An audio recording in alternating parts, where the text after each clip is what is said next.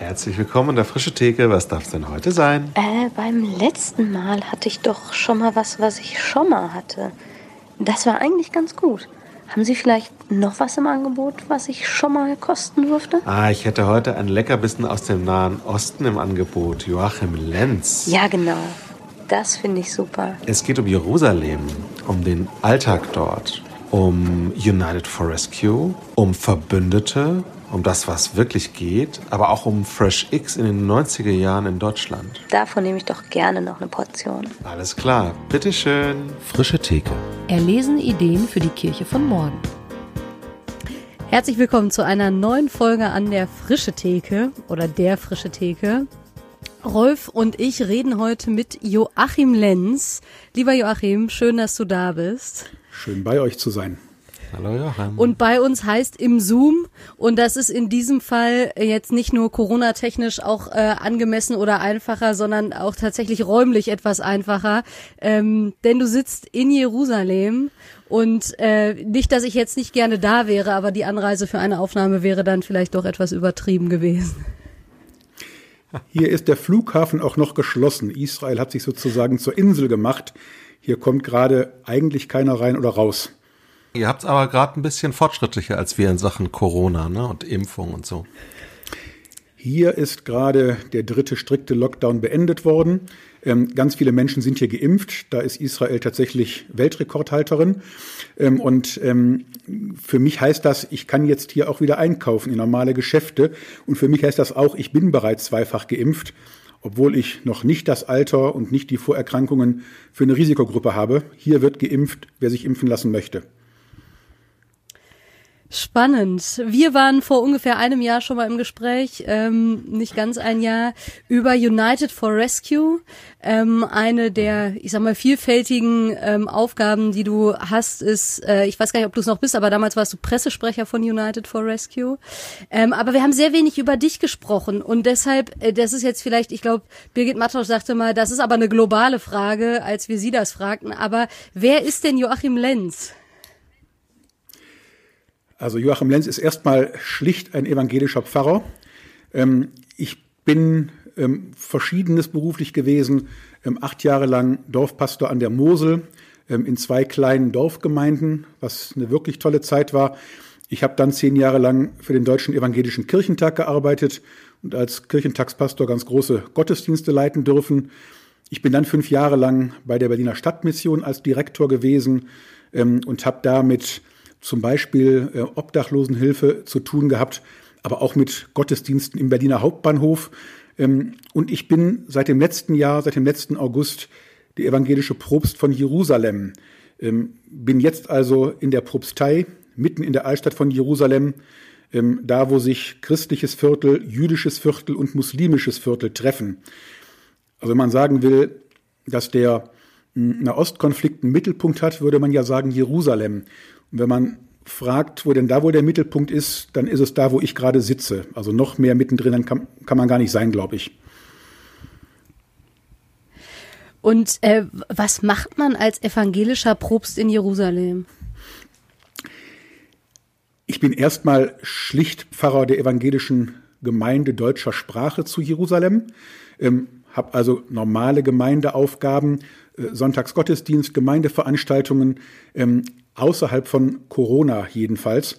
Also manchmal eine Taufe, manchmal eine Trauung, Beerdigungen fast nicht, obwohl es tatsächlich einen eigenen Friedhof auf dem Zionsberg gibt. Da liegt man dann schön und sehr besonders. Ähm, ich habe zwei Kolleginnen, ähm, also Gemeinde erstmal ist das eine. Ähm, und das zweite ist, dass ich dann ähm, auch der Repräsentant der evangelischen Stiftungen im Heiligen Land bin. Das Gemeindegebiet umfasst Israel, Palästina und Jordanien, mhm. also schon ziemlich groß. Äh, und hier gibt es ein paar Institutionen, die von der EKD getragen werden und für die bin ich auch hier. Und der Titel Probst hängt damit zusammen, dass der Kaiser mal hier eine Kirche gebaut hat, Wilhelm II. 1898. Und der hat dann gleich auch ein Amtskreuz und einen Titel mit gestiftet, Probst. das ist ja nett von ihm. Wie können wir uns deinen Alltag im Moment vorstellen? Im Moment ist es so, dass wegen Corona keinerlei äh, Menschen aus anderen Ländern nach Israel einreisen dürfen. Und das bedeutet, dass ein Großteil meiner Arbeit, meiner eigentlichen Arbeit gar nicht stattfinden kann. Keine Gemeindegruppen, keine Touristen, keine Pilgerinnen, ähm, also ganz viel von dem, was eigentlich zur Arbeit der Gemeinde hier auch gehört, wozu wir da sind, ähm, findet nicht statt. Ähm, wir haben aber einige aus unserer Gemeinde, die dann eben doch hier sind. Ich versuche mal eben zu skizzieren, wie die Gemeinde aussieht. Hier gibt es Menschen, mhm. die leben hier über Jahre, manche seit Jahrzehnten schon, sind hier verheiratet, aber deutsch und evangelisch und haben sich auch in unsere Gemeindeliste eingetragen. Und es gibt welche, die sind für ein paar Jahre hier, weil sie bei der Botschaft arbeiten, bei einer deutschen Firma.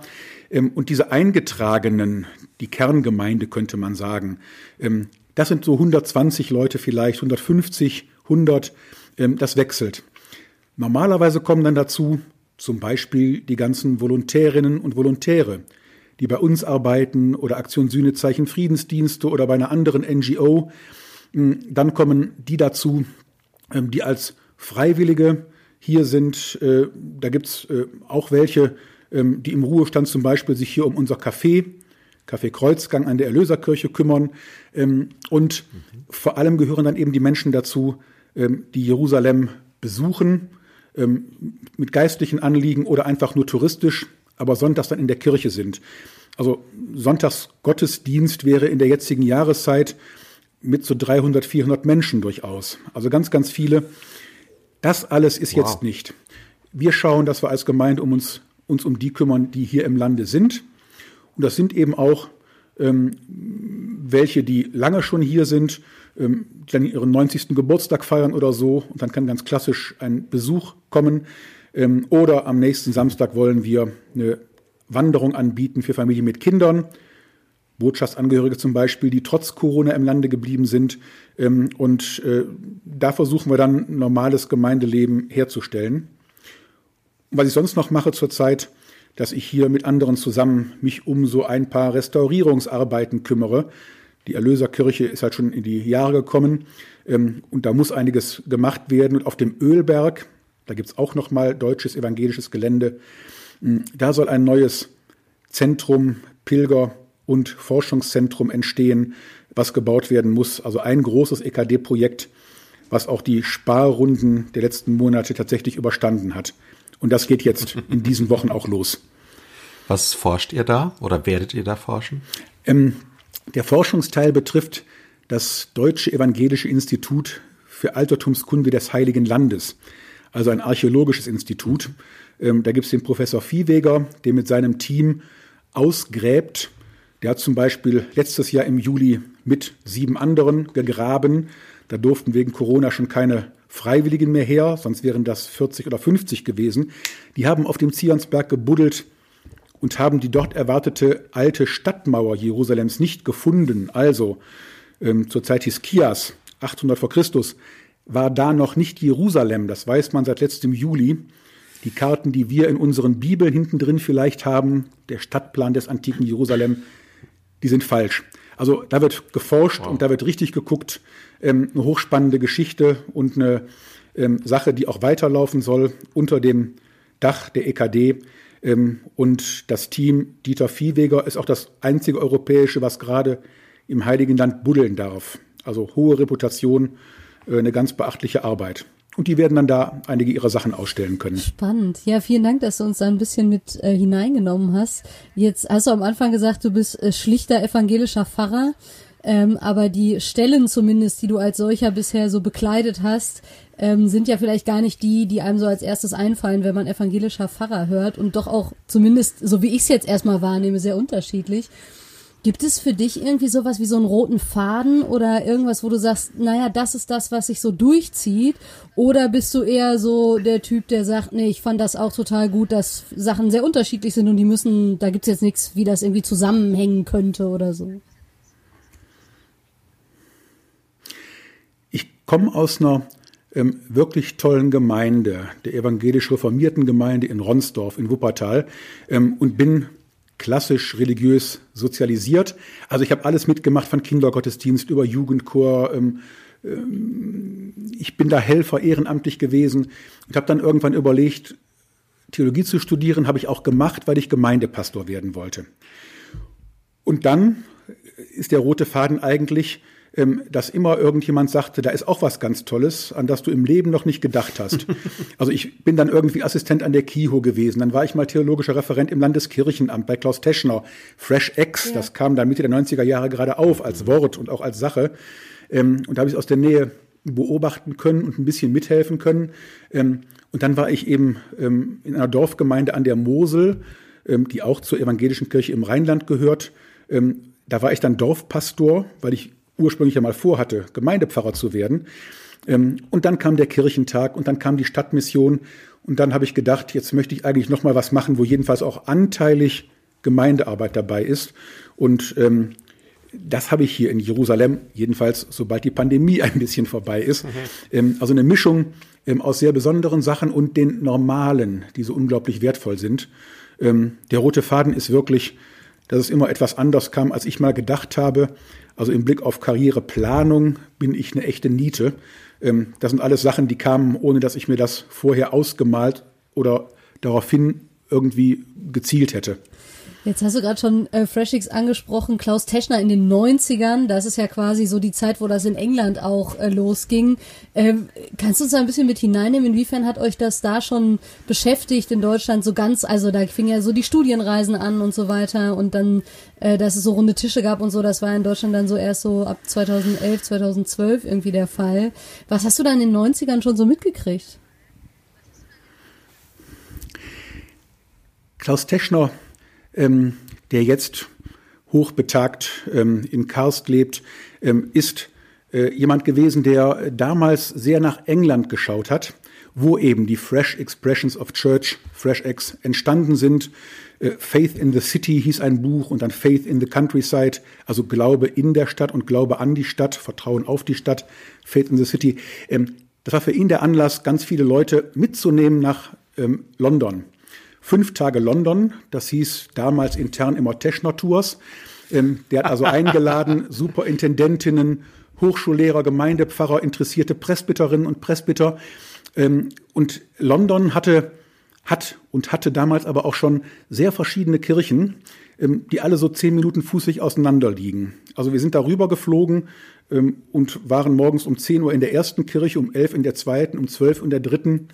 Ähm, und wir haben da sehr verschiedene Arten von Gemeindearbeit und von Christentum und Glaube erlebt. Ähm, hochdiakonische, hochkirchliche und alles, was dazwischen ist. Also High Church und Evangelicals. Ähm, wir haben in St. Martins in the Fields gesehen, wie da mittags ein, ein Kirchenkonzert ist. Da kamen dann die ganzen Banker in ihren Konfirmationsanzügen und haben anschließend beim Rausgehen aus der Mittagspause, die sie da genossen haben, Geld in die Spendendose gegeben, im Keller unten gab es dann ein Obdachlosencafé, das aus den Spenden von oben finanziert wurde. Ähm, also wie geht das mit Christentum, mit Leben als Christin, als Christ in so einer Stadt? Das konnte man sich damals in London ganz, ganz gut angucken. Und da haben wir aus der rheinischen, auch aus der westfälischen Kirche waren da viele mit, ähm, haben also ganz, ganz viel lernen können. Ähm, das sind so ein bisschen wirklich die Dinosaurierzeiten sozusagen, weil es dann da auch losging. Mhm. Ähm, aber das habe ich mitbekommen und das hat mich auch nicht mehr losgelassen.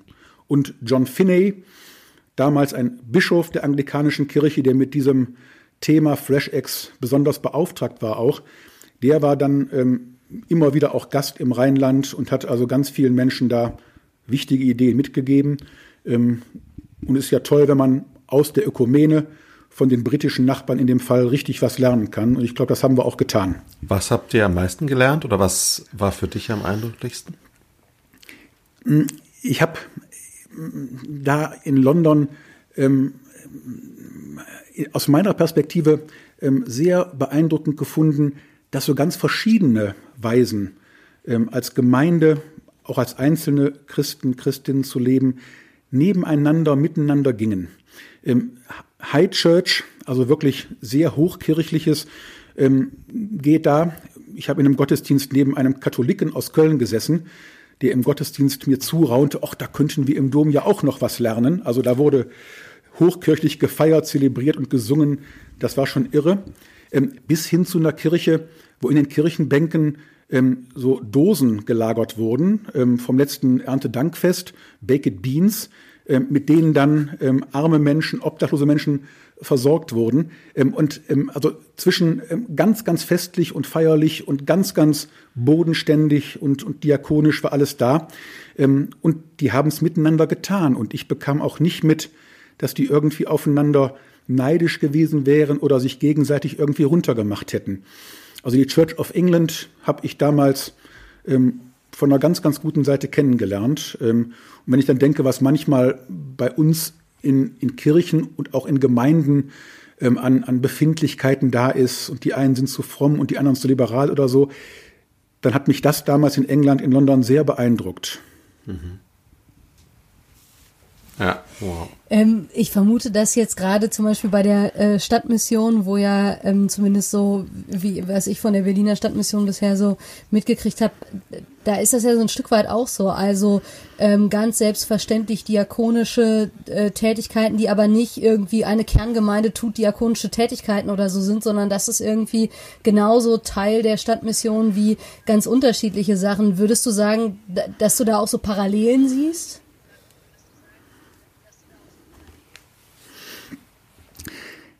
Parallelen ähm, zu sehen ist da eher schwierig, weil diese Berliner Stadtmission was sehr Besonderes ist. Ähm, es gibt da so 16, hm, 17 eigene kleine Gemeinden, die zur Stadtmission gehören. Ähm, die sind hm, wie so evangelische Gemeinschaften organisiert. Also ähm, als Mitglied der Landeskirche, das ist die Stadtmission, hat sie nochmal so eigene Gemeinden. Ähm, als 2015, 2016 so viele geflüchtete Menschen nach Berlin kamen, ähm, haben wir als Vorstand mal rumgehorcht ähm, und gesagt, äh, ihr lieben Leute in den Gemeinden, ihr müsst alle bitte jetzt mal was machen. Wir sind da gefordert. Ähm, und wir haben festgestellt, die machten alle schon was. Also ähm, die ähm, machten die Begleitung von irgendeinem Asylheim, ähm, Asylbewerberheim in der Nähe oder sie unterstützten die evangelische landeskirchliche Kirchengemeinde vor Ort, äh, indem sie dann von denen, die da betreut wurden, sozusagen die Kranken geholt haben und gepflegt haben. Und ähm, also alle haben sie was gemacht. Ähm, und das ähm, ist eine Sache, die diese Stadtmission da auszeichnet. Ähm, also auf der einen Seite fromm in dem Sinne, ähm, dass ähm, die Fahne ähm, hochgehalten wird, ähm, äh, dass unsere Welt nicht vor die Hunde geht, sondern was mit Jesus zu tun hat. Und zum anderen ähm, davon nicht nur zu erzählen, sondern zu zeigen, ähm, dass da sozusagen Dampf im Kessel ist, dass da ähm, mhm. Leben ist. Ähm, und so zu zeigen, dass andere Menschen was davon haben, ähm, das kriegt die Stadtmission ähm, seit ähm, weit über 140 Jahren wirklich gut zusammen. Und ähm, das ist schon eine tolle Sache. das war eine richtig tolle Zeit dort, ja.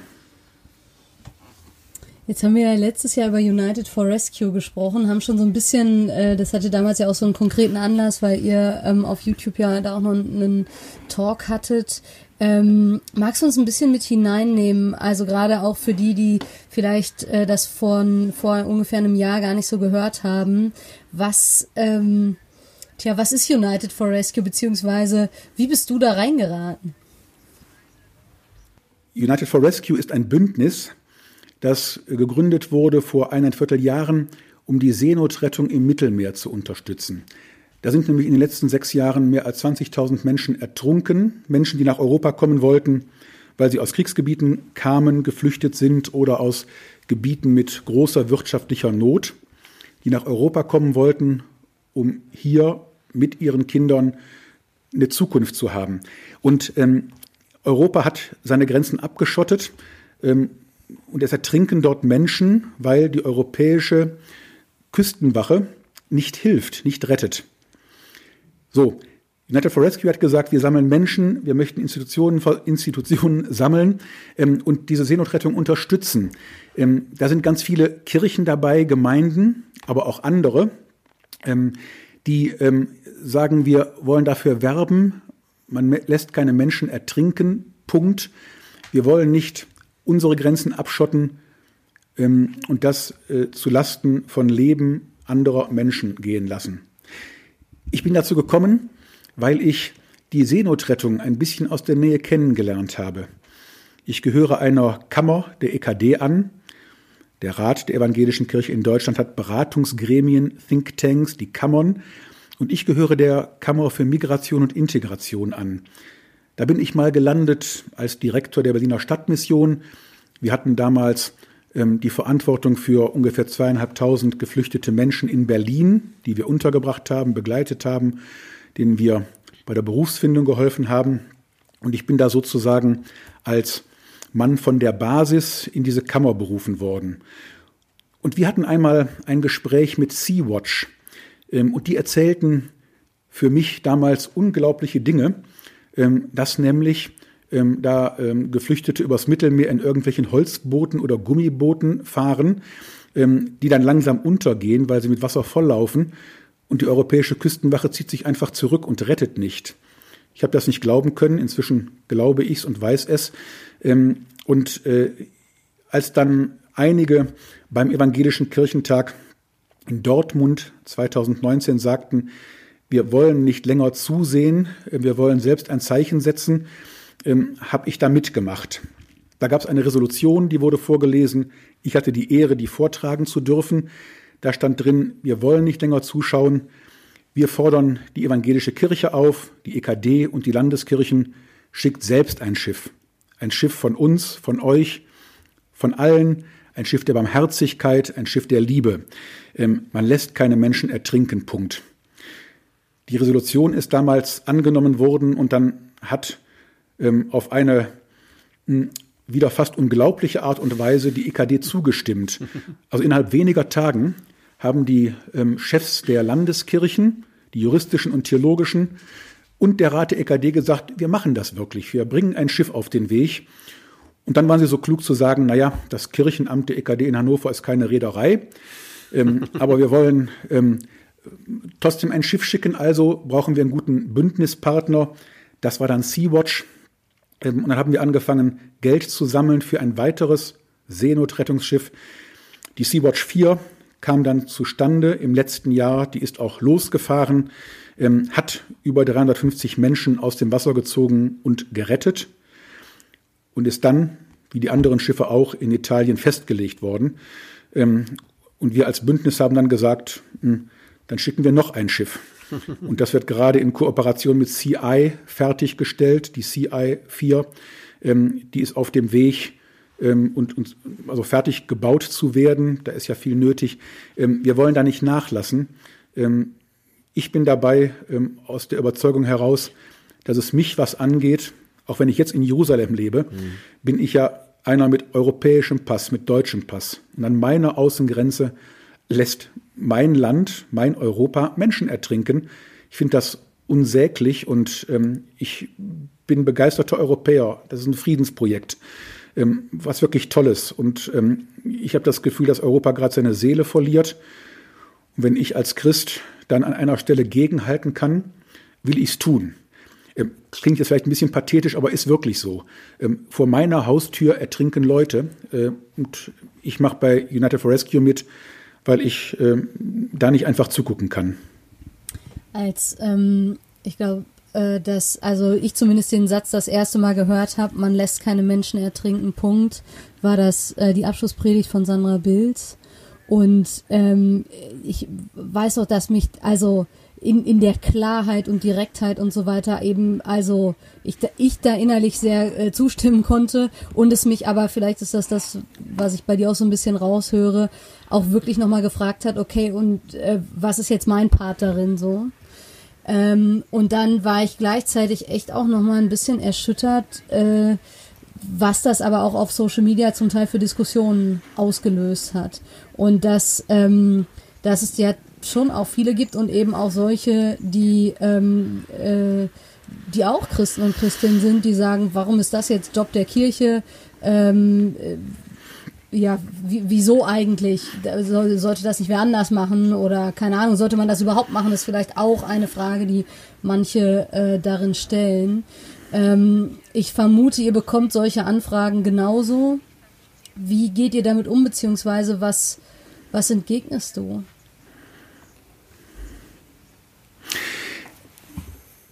Es gibt diese Stimmen, völlig richtig, Katharina, aber ähm, die Mehrzahl derer, die sich bei uns melden von Anfang an, ist durchaus positiv. Ähm, in unserem Bündnis ist die IKD Mitglied. fast alle Landeskirchen, ähm, auch die, denen man nachsagt, dass sie eher konservativ sind, Württemberg. Ähm, und die haben ähm, zigtausende an, an Geld auch in den Spendentopf gegeben. Also ähm, ich fühle mich da erstmal äh, gar nicht so umstritten. ähm, ich habe als Mitglied dieser Kammer für Migration und Integration viel über Flucht und Migration gelernt. Das ist ein Riesenproblem. Ähm, ich kann da, glaube ich, wirklich was zu sagen. Ähm, bei United for Rescue haben wir uns nicht vorgenommen, das Migrations- oder Fluchtproblem zu lösen, sondern wir wollen Menschenleben retten. Ganz einfach. Äh, und wir wollen nicht, ähm, weil wir unser Europa hier zur Festung ausbauen, an unserer Grenze Leute ersaufen lassen.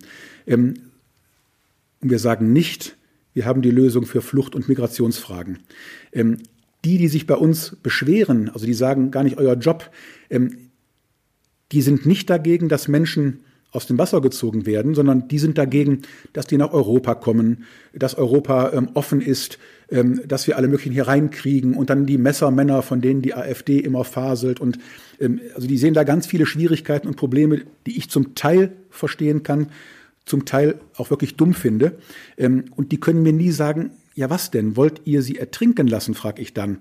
Äh, dann sagen sie nein. Dann sage ich, ja, dann müssen wir sie doch aus dem Wasser ziehen. Und dann höre ich da nichts mehr. Mhm. Also, ähm, es gibt die Gegenwehr, ähm, das ist wohl wahr. Ähm, in Deutschland ist es so, ähm, dass ähm, auch im frommen Bereich ganz, ganz viele dabei sind, also es sind weit, weit, über 680 oder 700, glaube ich, sind wir inzwischen, äh, Mitgliedsorganisationen in diesem Bündnis United for Rescue. Ähm, da findet man ganz, ganz viele Fromme dabei, evangelische wie katholische. Ähm, die ähm, ELCA, die Evangelical Lutheran Church in den Vereinigten Staaten, in Amerika, ähm, die haben jetzt zum zweiten Mal äh, 20.000 Euro gespendet, damit unser zweites Schiff fertig wird. Wow. Ähm, die sagen als Christinnen und Christen in den USA, ähm, wir haben auch unsere Probleme, aber was ihr da macht, das ist sozusagen Christenpflicht und wir helfen euch. Und mhm. Karlsruhe ist vorige Woche Mitglied geworden, eine deutsche Stadt. Palermo ist Gründungsmitglied. Also ähm, der DGB ist dabei und Ben und Jerry's und da gibt es einen Kindergarten und die Brückenapotheke in Buxtehude. Also ähm, das ist so bunt. Ähm, das ist eine, ist eine große Sache. Ähm, was ich mitbekomme, ist unglaublich viel Zustimmung. Ähm, und bei denen, die es kritisch sehen, ähm, also ein Teil kommt wirklich aus einer rechtsnationalen Ecke. Ähm, da ist dann auch kein, kein Diskutieren möglich. Ähm, und bei anderen ähm, haben wir die Erfahrung gemacht, ähm, also die aus dem, aus dem christlichen Bereich kommen, dass die, wenn sie ins Gespräch kommen und merken, dass es doch keine Alternative dazu gibt. Wenn einer ersäuft, muss man ihn rausziehen. Das ist der Punkt von Sandra Bills. Man lässt keine Menschen ertrinken. Punkt ähm, dann, dann sagen auch die konservativ frommen, na ja, ähm, also wir gewinnen in Diskussionen oft Menschen, ähm, die das alles insgesamt problematisch finden, aber in der Sache dem Anliegen von United for Rescue dann doch zustimmen können. Hm. Das andere, was, als du jetzt das nochmal mit dem zweiten Schiff erzähltest, was in mir sofort echt, also mich auch wütend macht, ist dieses, das ist ja erstmal keine Lösung. Also, es ist natürlich auch gar keine Lösung, dass es United for Rescue geben muss, weil es äh, ja, eigentlich ein Unding ist, dass die Situation eben überhaupt ist, wie sie ist, dass dann Schiffe festgesetzt werden. Und ich sage jetzt mal etwas zugespitzt, könnte man ja schon sagen, okay, jetzt wird das zweite Schiff geschickt, das wird dann auch festgesetzt, kommt dann das dritte Schiff. Also, wo würdest du sagen, äh, jetzt auch für mhm. Einzelne, ähm, aber gerade auch, du hast schon die Mitglied, äh, Mitgliedsorganisationen angesprochen äh, vom Bündnis, ähm, was gibt es zusätzlich für andere Möglichkeiten?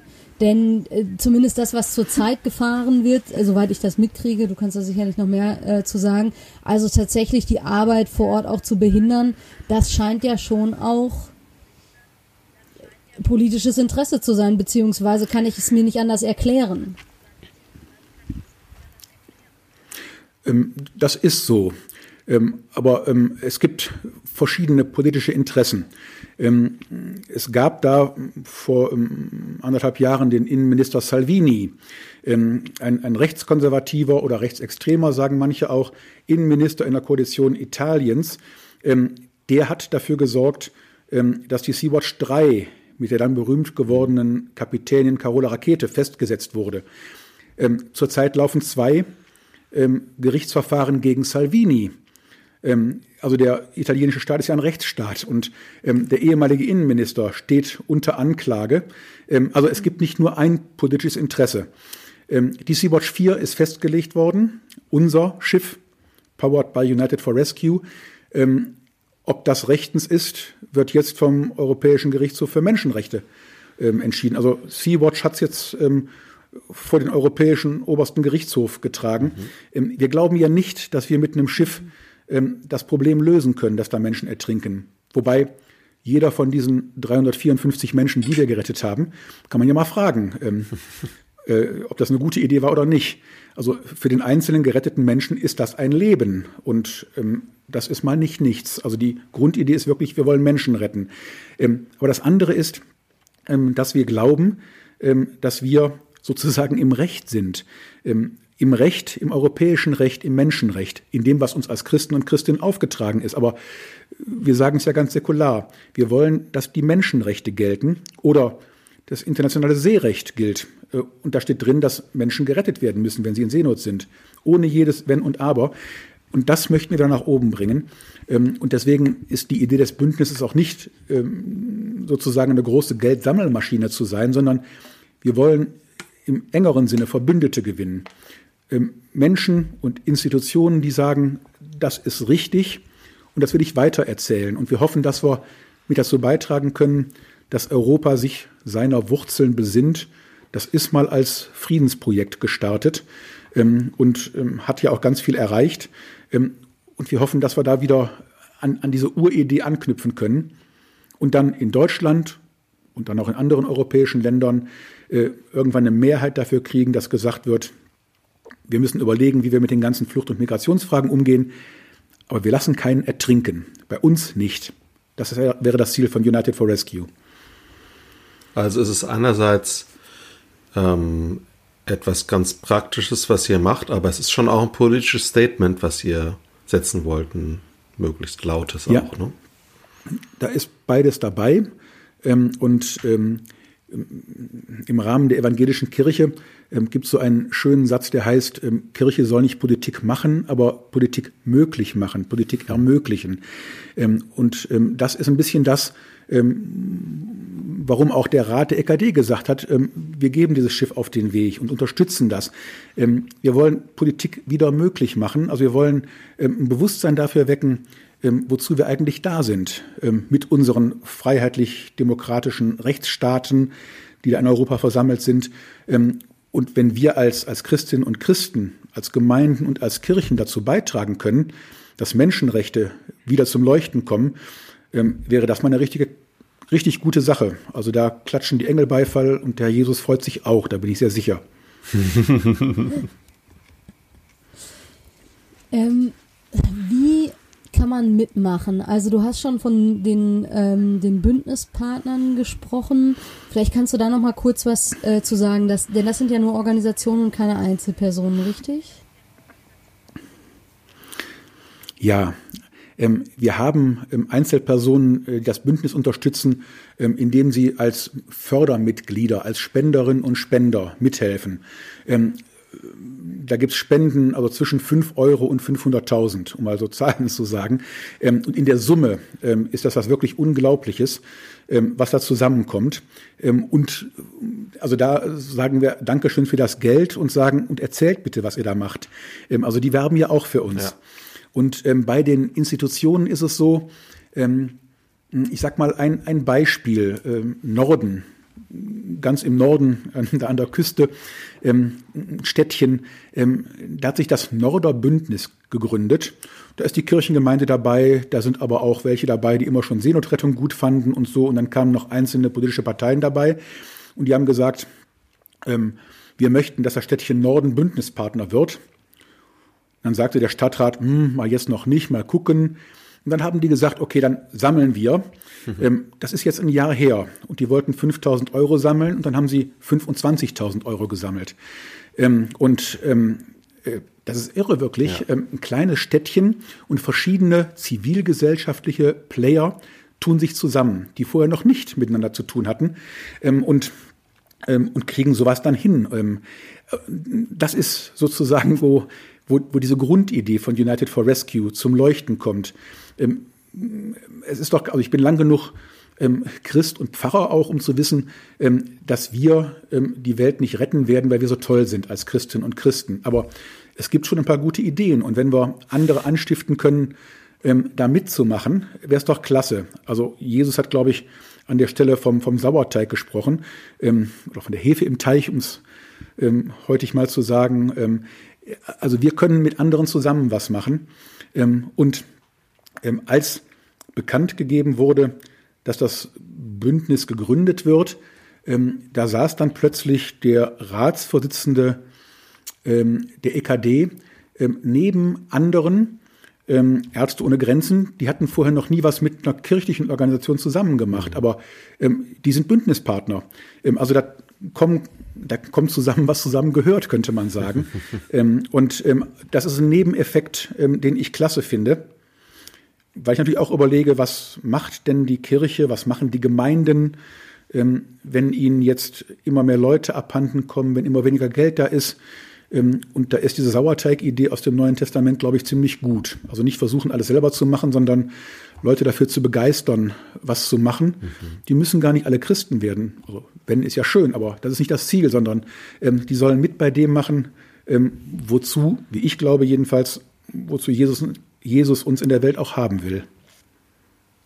Hättet ihr damals, als ihr so die ersten Ideen hattet und als Dortmund Kirchentag war, hättet ihr davon geträumt oder habt ihr davon geträumt, dass es so groß wird und so breit und so ein, solche Folgewirkungen habt? Also ich habe damals ähm, gehofft, dass es funktioniert, weil ich damals gedacht habe, dass es, muss doch Menschen geben, die das auch nicht zulassen wollen, die nicht weiter zusehen wollen. Und die habe ich ja auch gerade bei diesem Kirchentag erlebt. Da gibt's ja, also famose, ich könnte jetzt Namen nennen. Ähm, und ähm, der eigentlich zurückhaltende Ratsvorsitzende, Professor Heinrich Bedford Strom, ähm, der wurde fast zum Volkstribun. Also der, ähm, der ist richtig wütend geworden, weil unser Land, unser Deutschland, unser Europa ähm, dieses elende Sterben ähm, zugelassen hat. Äh, und ich dachte, na, wenn noch mehr Menschen so Feuer fangen, dann kann das klappen. Mhm. Ähm, dass meine Kirche mich dann so überrascht hat, ähm, das ist nach wie vor, ähm, also da staune ich weiterhin. Also meine EKD, meine eigene Heimatlandeskirche, die evangelische Kirche im Rheinland, die hatte schon Monate vorher per Synodenbeschluss 100.000 Euro zurückgelegt und gesagt, wir wollen Seenotrettung unterstützen. Und als dann dieses Bündnis zustande kam, haben sie uns 100.000 Euro überwiesen und ähm, ich dachte, ja, da, da geht wirklich was. Ja. Ähm, und dann kamen halt Anrufe, da war ich Pressesprecher von United for Rescue ähm, und ähm, das waren sehr anrührende Gespräche.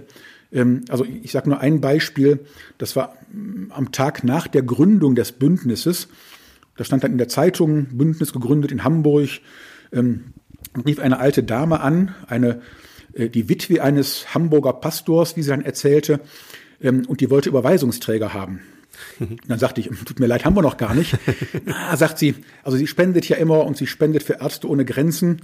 Ähm, jetzt wollte sie für United for Rescue spenden. Ich sage, aber Ärzte ohne Grenzen, die ähm, machen bei uns mit, also spenden sie doch. Nein, sagt sie, also das ist, kann ich ja auch noch, aber dass meine Kirche jetzt so ein, ein Projekt macht. Und dann erzählte sie, 86 Jahre alt, und die Überweisungsträger, die wollte sie nicht für sich, sondern die wollte sie zwei Wochen später im alten Kreis ihrer Gemeinde verteilen. Ähm, oh. Und ich dachte, ja, eben anrührend. Mhm. Ähm, also solange es solche Menschen gibt, ähm, dann ist so ein Bündnis schon gut dafür, diese Menschen zu sammeln. Mhm. Ähm, und solange es die gibt, ähm, wird aus dem Bündnis was werden. Und dann ist ja auch was draus geworden. Ähm, mit, mit vielen Menschen, die da als Motoren das Ganze anschieben. Und ähm, ich habe dann hier erlebt, wie es wurde. Ähm, wir hatten uns frühzeitig ähm, mit Vorgesprächen ähm, auf, äh, auf äh, Sea-Watch als ersten Partner für unser Schiff geeinigt, innerhalb des Bündnisses, des Trägervereins. Mhm. Und dann gab es aber andere Seenotrettungsorganisationen und die waren mal sehr skeptisch, weil die dachten, vielleicht nimmt dieses Bündnis uns dann die Spendengelder weg oder so. Die sind inzwischen alle Bündnispartner geworden. ähm, weil ähm, unser Bündnis ja nicht dazu da war, jetzt Sea-Watch mit Geld zu versorgen, sondern Seenotrettung zu unterstützen. Das machen wir weiter mit Sea-Watch, aber eben auch mit CI und mit Ärzte ohne Grenzen. Und also ähm, da ist was Großes draus geworden und ähm, so, wie ich es jedenfalls gehofft habe. Ähm, aber es war was völlig Neues für mich und ähm, eine sehr großartige Erfahrung, weil es an vielen Stellen noch besser war, als ich es eigentlich geglaubt hatte. Wie kann ähm, das Anliegen, also Menschenrechte zu stärken, sich als Kirchengemeinde auch zu fragen, haben wir eigentlich einen ja, politischen Auftrag oder wie du das vorhin sagtest, wie können wir als Kirchengemeinde Politik zu, äh, ermöglichen oder als Kirche Politik ermöglichen? Ähm, wie stellt man das am besten an? Also vielleicht gibt es jetzt Leute, die das hören und die sagen, Mensch, das haben wir als Gemeinde gar nicht so auf dem Schirm oder wir sind vielleicht auch als äh, FreshX-Initiative unterwegs und es gibt so viele Themen, mit denen man sich beschäftigen kann ähm, und so weiter und so fort. Aber wenn, wenn da Leute jetzt vielleicht so ein bisschen wie diese Frau sagen, ich, vielleicht ist es nicht der Überweisungsträger, sondern das Thema irgendwie nochmal auch äh, ins Gespräch zu bringen oder so, wie kann man das machen? Ähm, es gibt eine ganze Reihe von Menschen, ähm, die genau die Frage sich gestellt haben und dann vor Ort ihre Antworten gefunden haben. Ähm, auf unserer Webseite unitedforrescue.com ähm, gibt es auch ähm, Vorschläge und Materialien. Eine Konfirmandenunterrichtsstunde. Ich habe da auch mal mitgemacht, als ich noch in Deutschland war vor einem Jahr, ähm, zum Thema äh, Verantwortung von Christenmenschen in der Welt. Beispiel Seenotrettung. Was haben wir eigentlich damit zu tun, dass an der Grenze Europas Leute ertrinken? Ähm, und da kann man mit 13- oder 14-Jährigen gut ins Gespräch kommen. Ähm, oder ähm, es gab da vor, vor einigen Wochen in Berlin einen abendlichen Gottesdienst zum Thema Seenotrettung. Ähm, da ist dann aus München ähm, der Ratsvorsitzende zugeschaltet worden ähm, und da ist gebetet worden und äh, da ist eine Kollekte von 15.000 Euro gesammelt worden für das Bündnis. Es gibt eine, eine, ganze Reihe von Möglichkeiten. Ähm, ich habe soeben gesagt, ich glaube, dass wir im Recht sind nicht rechthaberisch, aber dass wir auf der richtigen Seite stehen. Und ich glaube, ähm, dass wir dafür auch Menschen gewinnen können. Und das kann in Gemeinden passieren. In der Barmer theologischen Erklärung, das ist eine, ähm, jedenfalls für mich im Rheinland ganz wichtige Bekenntnisschrift, da ist der Auftrag der Kirche beschrieben worden mit dem Satz, die Kirche erinnert die Regierenden und die Regierten an Gottes Gerechtigkeit. Also daran erinnern, wir sorgen nicht dafür, aber daran erinnern, zu sagen, ähm, das bisschen, was wir erkannt haben, man lässt keine Menschen ertrinken, Punkt. Das ähm, laut zu sagen und die anderen daran zu erinnern und auch nicht loszulassen, ähm, das ist so die Idee. Und da, da gibt es Möglichkeiten. Ähm, aktuell ähm, werden Andachten auch für die Passionszeit, also kirchenjahreszeitlich passend eingebunden. Ähm, die werden entwickelt und stehen auf unserer Seite. Da gibt es eine eigene Arbeitsgruppe innerhalb des Bündnisses, die Churchy Task Force, ähm, die da also Vorschläge sich überlegen und auch mal auf Bibeltexte gucken, ähm, die da anregen. Ähm, also das, da geht ganz viel. Und da sammeln wir aber weiter auch Ideen. Und ähm, wer will, ähm, einfach an das Bündnis wenden ähm, und mal äh, nach Ideen fragen. Anregungen können wir da geben. Und ganz viele Gemeinden und Gemeindekreise machen da auch richtig tolle Dinge schon. Mhm. Super. Ähm, wir sind als FreshX Netzwerk ähm, auch ich weiß gar nicht mehr genau wann, aber Mitglied geworden, ähm, mhm. weil wir damals irgendwie in, in der äh, Sitzung eben auch gesagt haben, Mensch, das ist doch was, also wenn wir als ökumenisches Netzwerk unterwegs sind und irgendwie theologisch der Überzeugung sind, Gott äh, ist auch außerhalb der Kirche am Werk und unser Job ist es eben auch zu gucken, wo, ähm, naja, jetzt mal dahingestellt, was außerhalb der Kirche ist, aber ne, er, ähm, er handelt auf äh, so vielfältige Art und Weise und die Frage ist, wo, wo tut Gott schon was und wo können wir Teil davon werden? Und trotzdem ist auch das, würde ich sagen, nicht unstrittig. Also man könnte ja jetzt schon auch fragen, warum äh, machen wir irgendwie hier so eine Folge dazu oder warum ist das für uns als FreshX Netzwerk e.V. Ähm, äh, wichtig. Gleichzeitig kann man natürlich auch fragen, was macht eine Eiscreme-Produktion irgendwie in so einem Bündnis oder so. Das ist ja jetzt auch nicht das Originäre, sondern man verbindet sich irgendwie um, um dieses Anliegen drumherum und sagt, das ist uns wichtig und dafür stehen wir ein.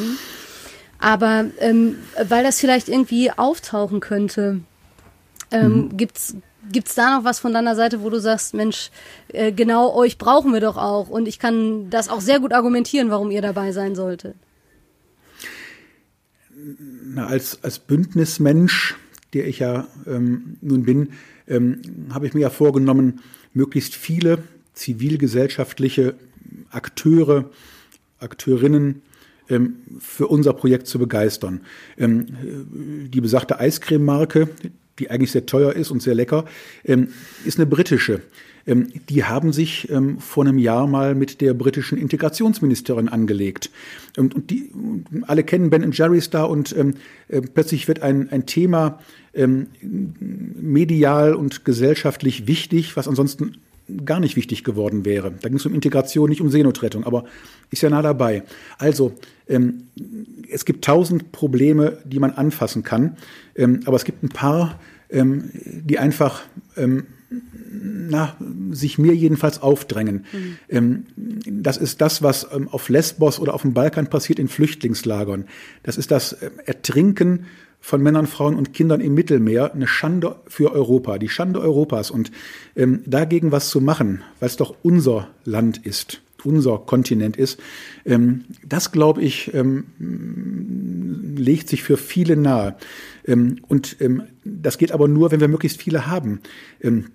Also die Brückenapotheke in Buxtehude, da kommt man nicht drauf, aber die, ähm, die unterstützen zum Beispiel auch die Seenotrettung, indem sie solche Seenotrettungsschiffe mit Medikamenten zum Selbstkostenpreis ausrüsten und beraten und so. Und ähm, es könnte ich bei den ganzen Mitspielern, glaube ich, durchgehen und, und sagen, ähm, die tragen auf sehr verschiedene Arten und Weisen äh, zu ihrem, ähm, äh, zu, zu unserem gemeinsamen Anliegen bei ähm, und versuchen, ähm, Europa etwas besser zu machen, als es gerade ist. Ähm, und dass da besonders viele ähm, christlichen Gemeinden, Kreise, Gruppen dabei sind, ähm, ist eine ähm, Sache, die mich äh, super freut. Also gerade auch bei denen, ähm, die Vorbehalte haben gegen zu viel politisches Wirken. Ähm, ähm, die Baptisten, die müssen sonst immer erst alle ihre Gemeinden fragen, ob sie mitmachen die sind mal als Bund gleich beigetreten, also mit FlashX ähm, als eine der ersten. Ähm, und die haben gar nicht ihre Gemeinden gefragt, weil es so selbstverständlich ist. Also da werden Sachen auch ähm, mhm. deutlich, die eigentlich klar waren. Äh, und wieder dieser Satz, man lässt keine Menschen ertrinken, Punkt. Mhm. Ja, was denn sonst? Ähm, eine Selbstverständlichkeit, die trotzdem gesagt werden muss und dann tatsächlich umstritten wird. Und dann gesagt wird, Populismus oder so, oder Symbolpolitik, und ich denke immer, dann geht doch mal nach Italien und sprecht mit denen, die aus dem Wasser gezogen werden, äh, worden sind und sagt, war das Symbolpolitik? Also ähm, das ist doch Quatsch. Es ähm, hat ja konkret was mit konkreter Hilfe zu tun.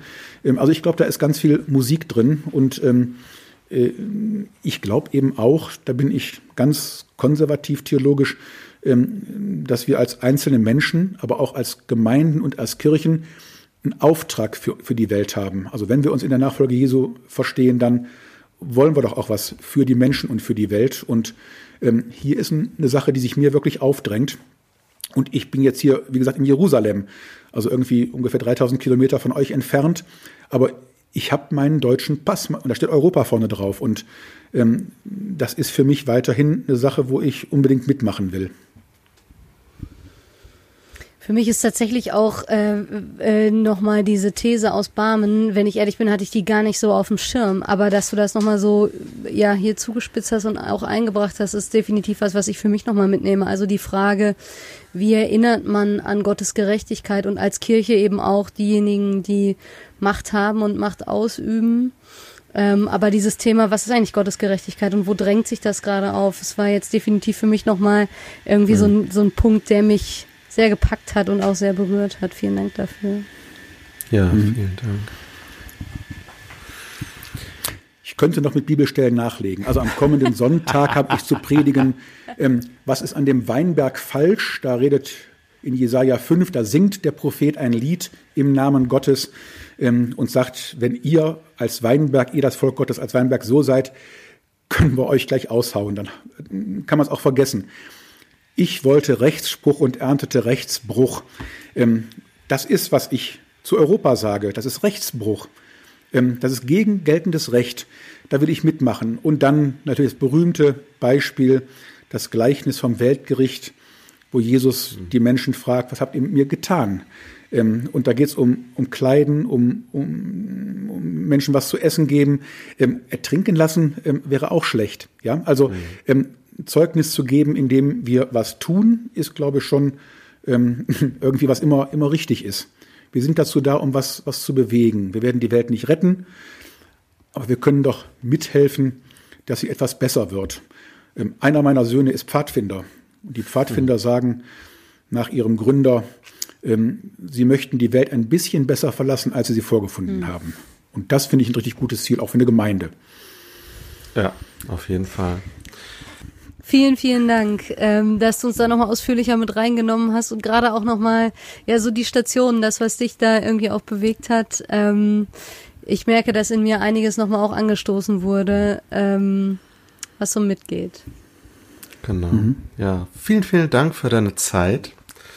Sehr gerne. Um, und vielen Dank, dass du uns, äh, ja, das so ausführlich nahegebracht hast. Man merkt deinen, deine Leidenschaft. Ja, ich habe mit unglaublich tollen Leuten zu tun. Ähm, äh, das macht auch wirklich dann Spaß und zu erleben, dass sich was bewegen lässt und dass da wirklich ein paar hundert Menschen inzwischen gerettet sind, weil wir dieses Bündnis, Bündnis gegründet haben, also mitgeholfen haben. Ähm, das ist auch eine der Sachen, auf die ich stolz bin. Ähm, also bei so einer Sache mitmachen zu können. Es mhm. gibt noch ein paar andere Sachen, die haben immer auch mit anderen Menschen zu tun, die mich da irgendwie antreiben und befeuern, aber das hier ist auch so eine, ja. Wir werden auf jeden Fall United for Rescue und auch die erste Folge ähm, verlinken unter dem unter der Folge hier.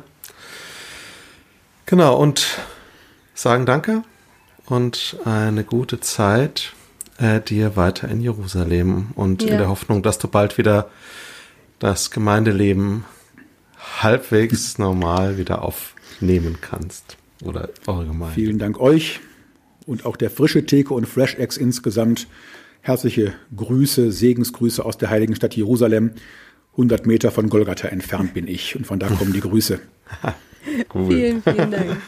Und wir Danke. hören uns demnächst mit einer neuen Folge. Bis dann. Genau. Tschüss. Tschüss. Tschüss. Frische Theke. Der Podcast von FreshX.